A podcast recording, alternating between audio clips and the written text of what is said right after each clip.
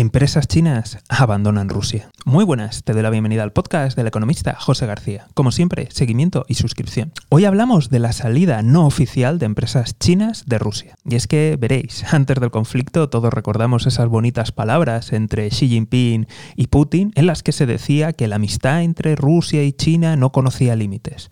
Pues bien, parece que el límite se llama Ucrania. Tradicionalmente, China nunca ha seguido las sanciones internacionales.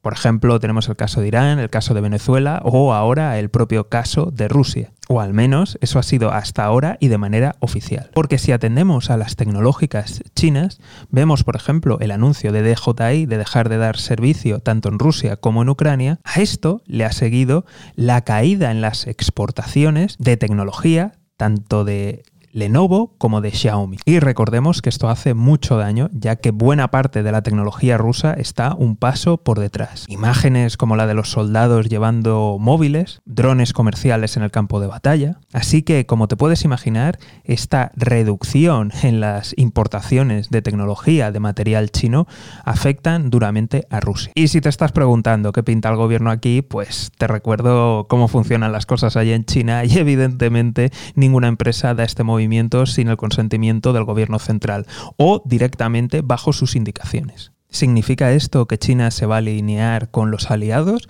o simplemente está cuidando de su negocio y de no meterse en líos?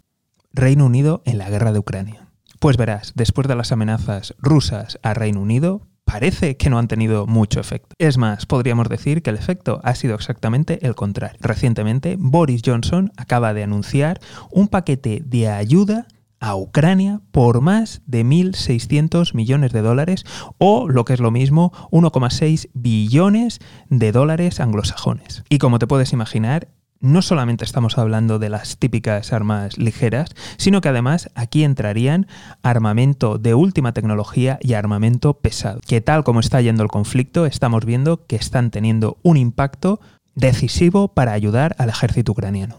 ¿Será suficiente para llevar al ejército ucraniano a la victoria final?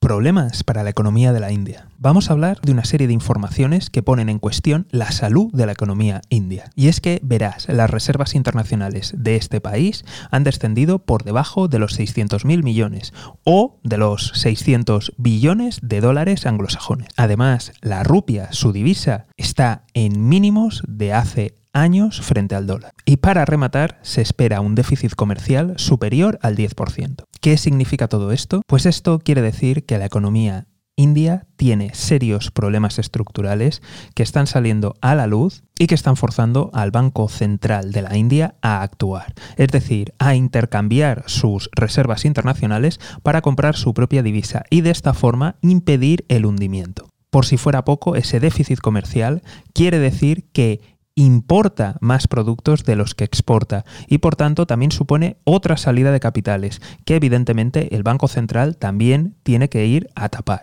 Por si fuera poco, en el contexto internacional nos estamos encontrando con un dólar más fuerte y con una subida en materias primas y esto aún mete más presión a estos problemas. Además de las intervenciones en mercado abierto, también ha habido una subida de tipos. Concretamente han pasado del 4% al 4,4% esto afecta especialmente a todas las industrias que estén endeudadas. Recordemos que ya tenemos crisis muy importantes alrededor de la India en países como Sri Lanka o Nepal. Si además añadimos que otro gigante como es China está en problemas, hacen aumentar los riesgos a una recesión global. Pero como siempre estaremos muy atentos.